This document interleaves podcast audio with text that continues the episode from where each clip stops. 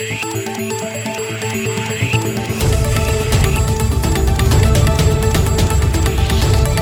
et bienvenue à cette nouvelle édition de Santé, Sciences et Développement, le magazine scientifique de SciDev.net en partenariat avec votre radio. Au micro, Sylvia Coussan. Au menu cette semaine, au Burkina Faso, une campagne de chirurgie de la cataracte a permis à 500 personnes atteintes de cette maladie de bénéficier d'une prise en charge gratuite. Au Togo, des cas de rougeole ont été enregistrés dans certaines régions du pays. Des mesures sont mises en place pour assurer la prise en charge des personnes touchées et éviter ainsi la propagation de la maladie. Notre invité est le directeur du programme élargi de vaccination du Sénégal, le docteur Ousseinou Wadiane. Avec lui, nous évoquerons l'implantation prochaine d'usines de fabrication de vaccins à ARN messager dans six pays africains.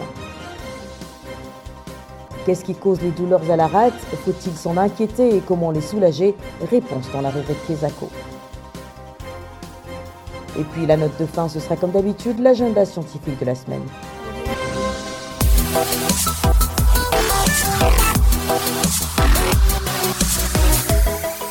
Bienvenue à tous. Au Burkina Faso, 500 personnes, en majorité du troisième âge, ont bénéficié d'une prise en charge gratuite au cours d'une campagne de chirurgie de la cataracte. Cette campagne a été organisée la semaine dernière par le Centre national de lutte contre la cécité en collaboration avec l'ONG Qatar Charity. Les précisions d'Abdelaziz Nabaloum à Ouagadougou. Âgé d'une soixantaine d'années, Jean Gengani souffrait d'une cataracte depuis près de deux ans. Sans moyens financiers, il ne savait pas comment se débarrasser de ce mal qui troublait sa vision. En octobre 2020, j'ai constaté la cataracte au niveau de l'œil gauche. Et j'étais en clinique, il me parlait de près de 120 000 pour faire cette opération. Mais grâce à la campagne gratuite de chirurgie organisée par le Centre national de lutte contre la cécité, il a recouvré l'usage de son œil droit. Tout sourit, il ne cache pas son émotion. Avec l'œil droit, je vois mieux que l'œil gauche. Sinon, l'opération a réussi. Je vois plus clair même que la droite qui n'était pas faite. je suis content. Pour cette campagne, 500 personnes bénéficieront d'une prise en charge gratuite contre cette pathologie. Venu de la Côte d'Ivoire, Rodolphe Ouya est heureux d'avoir recouvré totalement la vue. Environ d'autres m'ont parlé de 150 000, mais ici, bon, grâce à cette grâce aussi, je l'ai fait. Bon, en tout cas, je n'ai rien payé. Selon le chef de service du Centre national de lutte contre la cécité, Dr Pate Sankara, la cataracte est l'opacité du cristallin. Ce dernier est la partie de l'œil qui aide à bien voir et à amortir les rayonnements ultraviolets du soleil. À un âge très avancé, ce cristallin vieillit, ce qui engendre son opacification, d'où l'impossibilité d'avoir une bonne vision, surtout pour des personnes très âgées. Dr Pate Sankara. On a presque 67% des causes de cécité, c'est lié à la cataracte non opérée. Les cataractes qu'on a opérés traditionnellement et des autres opérations qui n'ont pas réussi font presque 4%. Cela veut dire que si on ajoute à 67%, tu vois, près de 70% des causes de cécité sont liées à la cataracte qui n'est pas bien prise en charge. Voilà l'ampleur un peu du problème. Sinon, cataracte, tout le monde va y passer. C'est un effet de vieillissement. Donc, dans ces conditions, on pense que chaque année, sur 1000 personnes, il y a une à deux personnes qui deviennent aveugle lié à la cataracte qui atteint les deux yeux. La cataracte est une maladie curable. C'est pourquoi Dr Sankara exhorte les autorités sanitaires et ses partenaires à initier d'autres campagnes pour aider les malades à recouvrir totalement la vue. Abdel Aziz Nabaloum, Ouagadougou, pour Santé, Sciences et Développement. Le Togo est confronté à une résurgence d'épidémies de rougeole dans certaines régions du pays. L'information a été confirmée par les autorités sanitaires et des dispositions ont été prises pour éviter la propagation de la maladie. Correspondance de Nada Ibrahim à Lomé. Les cas ont été détectés dans les districts d'Agoué, du Golfe, du Zio, d'Avé et de Bassar. Des actions ont été menées dans les communautés pour la recherche d'éventuels cas et leur prise en charge. Docteur Kofi Agbetiafa, directeur préfectoral de la santé du Golfe. Nous avons d'abord fait ce que nous appelons une investigation autour de chaque cas. Nous sommes allés sur le terrain d'abord pour vérifier que le cas existe vraiment, le cas vit dans quelles conditions. Est-ce que autour du cas, il n'y a pas d'autres cas qui ne sont pas arrivés dans nos formations sanitaires? Et effectivement, on en a trouvé. Nous avons profité pour leur donner des conseils utiles. Comment on va faire pour que le cas ne se propage pas dans les maisons voisines des cas. Cela nous a permis quand même de trouver d'autres cas, de les isoler, de faire en sorte que la chaîne de contamination soit brisée à un moment donné. Qu'est-ce qui explique cette ressurgence de la rougeole dans le pays, docteur Kofi Agwetiafa Tous les cas du moins jusqu'à présent, qu'on a pu notifier et investiguer dans la préfecture du Golfe. C'est des enfants qui ne sont pas vaccinés. Les gens ne se fascinent pas. Nous pensons que c'est aussi dû à la Covid. Parce qu'au début, les gens ont fui un peu les formations sanitaires. Nous l'avons même senti au niveau de nos statistiques en matière de vaccination. Même si on va dans la communauté pour faire ce que nous appelons des fois les stratégies avancées pour récupérer les enfants. Mais tout ça là, il y a eu certains enfants qui échappent quand même à nos systèmes. Le Togo s'engage à intensifier les campagnes de vaccination contre la rougeole. Le ministre en charge de la santé invite la population à une vigilance plus accrue et au respect des mesures barrières contre cette maladie infectieuse. Nada Ibrahim, Lomé pour Santé, Sciences et Développement. Des usines de fabrication de vaccins à ARN messager verront bientôt le jour dans six pays africains, notamment l'Égypte, le Kenya, le Nigeria, le Sénégal, l'Afrique du Sud et la Tunisie.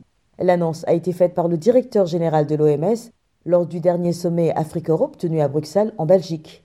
Une nouvelle dont se réjouit le directeur du programme élargi de vaccination du Sénégal, qui est notre invité cette semaine. Le docteur Ousseinou Badian répond aux questions de Didier Lando à Dakar. Bonjour, docteur Ousseinou Badian.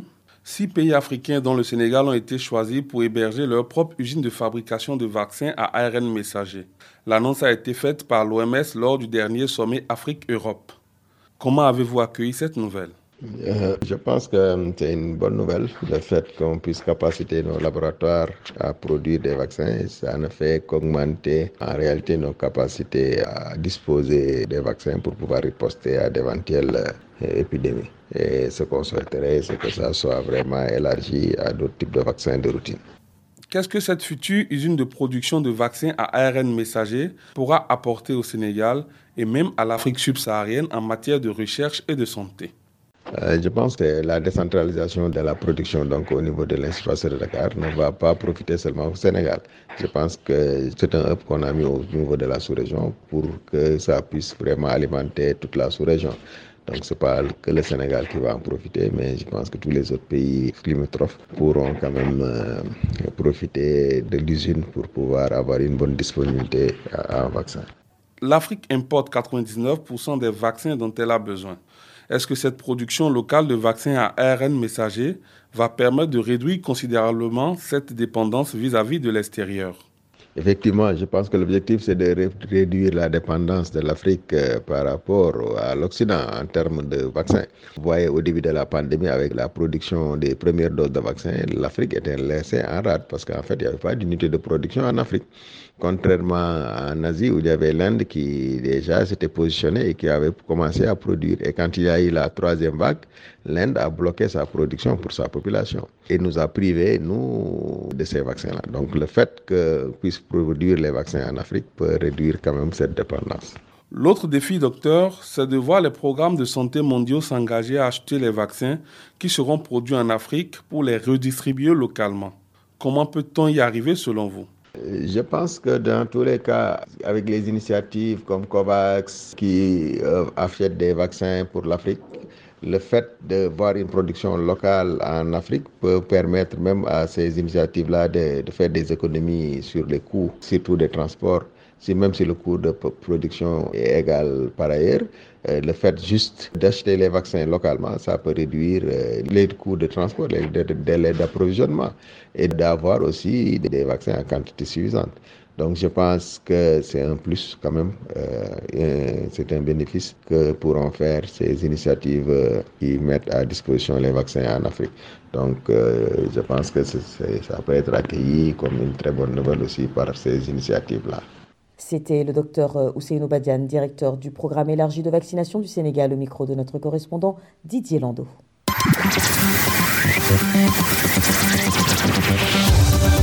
Kesako, qu'est-ce que c'est? Vos questions à la rédaction, les réponses de nos experts. La question de cette semaine nous est posée par une auditrice du Cameroun. Écoutons-la. Bonjour, je m'appelle Francine. J'appelle depuis Yaoundé au Cameroun. Alors, qu'est-ce qui cause les douleurs souvent vives à la rate? Faut-il s'en inquiéter? Et comment soulager ces douleurs? Merci. Cap sur Yaoundé, où notre correspondante Béatrice Cazé est en ligne. Bonjour Béatrice. Bonjour Sylvie, bonjour à tous. Vous avez suivi notre auditrice et pour répondre à sa préoccupation, vous vous êtes rapproché d'un spécialiste à Yaoundé. Effectivement, Sylvie, j'ai rencontré le docteur Roland de Moyumbi. Elle est médecin généraliste en service à la clinique Cap Santé à Yaoundé. Docteur, pour euh, commencer, la rate, qu'est-ce que c'est?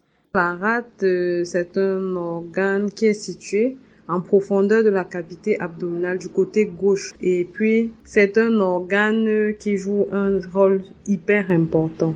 Elle pèse 200 grammes en moyenne. Elle est très riche en vaisseaux, c'est-à-dire les artères, les veines. Et elle est en permanence traversée par la totalité du sang de l'organisme. Elle participe à la fabrication des globules rouges, des globules blancs et des plaquettes. Donc c'est un élément essentiel dans l'immunité du corps. Qu'est-ce qui cause les douleurs euh, à la rate? La rate c'est un organe fragile et très vascularisé qui voilà qui peut se rompre lors d'un traumatisme, un traumatisme c'est-à-dire un choc brutal qu'on peut avoir au niveau de l'abdomen, ça peut être un accident, ça peut être tellement de choses. En tout cas un traumatisme qui va affecter l'organe profondément. Il faudrait que le choc soit violent. Alors ça peut rompre, la rate peut être rompue et qui va créer une hémorragie euh, euh, sévères et des douleurs intenses. Une autre cause encore, ça peut être que l'un de ces vaisseaux peut être simplement bouché. Ça va entraîner une difficulté de vascularisation et qui va entraîner ce qu'on appelle un infarctus de la rate ou infarctus du splénique. Ça veut dire que ça va créer des douleurs intenses, vives au niveau de la paroi abdominale du côté gauche et cette douleur généralement peuvent irradier au niveau du bras gauche. Donc c'est un signe d'infarctus splénique.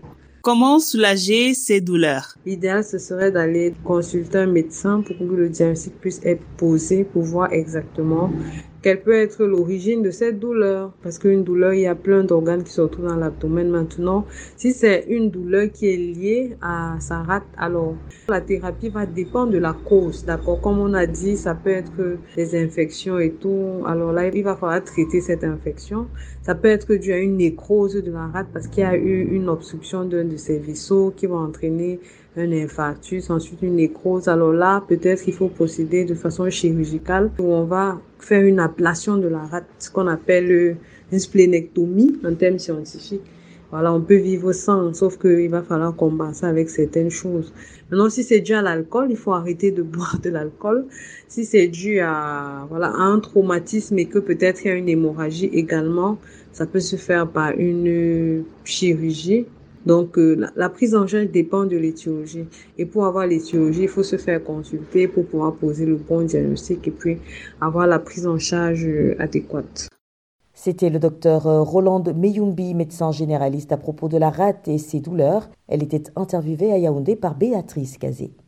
Chers auditeurs, si vous aussi souhaitez nous adresser une question, une seule chose à faire, appelez écrivez ou laissez un message vocal au numéro WhatsApp suivant, le plus 221 77 846 54 34. Je répète, le plus 221 77 846 54 34. Votre question, vous pouvez aussi nous l'envoyer par email.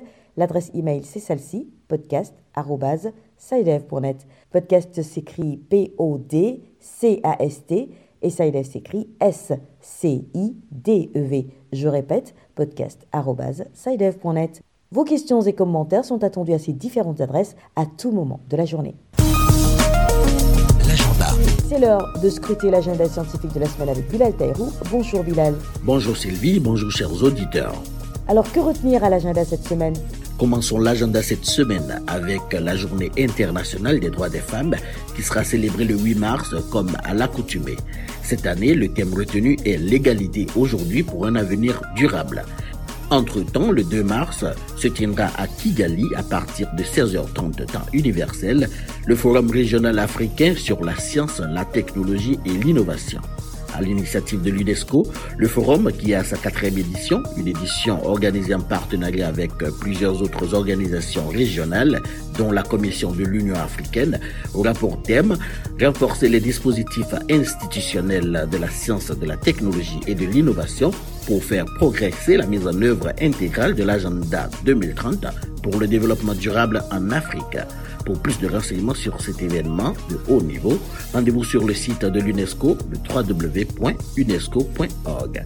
Voilà, ce sera tout pour cette semaine, Sylvie. Merci Bilal. Merci à vous aussi, mesdames et messieurs, d'avoir suivi ce numéro du magazine Santé, Sciences et Développement qui s'achève. Rendez-vous la semaine prochaine pour une nouvelle émission, même heure, même fréquence. Au revoir.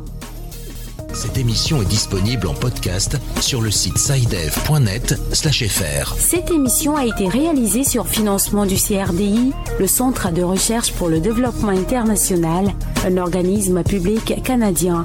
Le CRDI investit dans le savoir, l'innovation et les solutions afin d'améliorer les conditions de vie dans les pays en développement.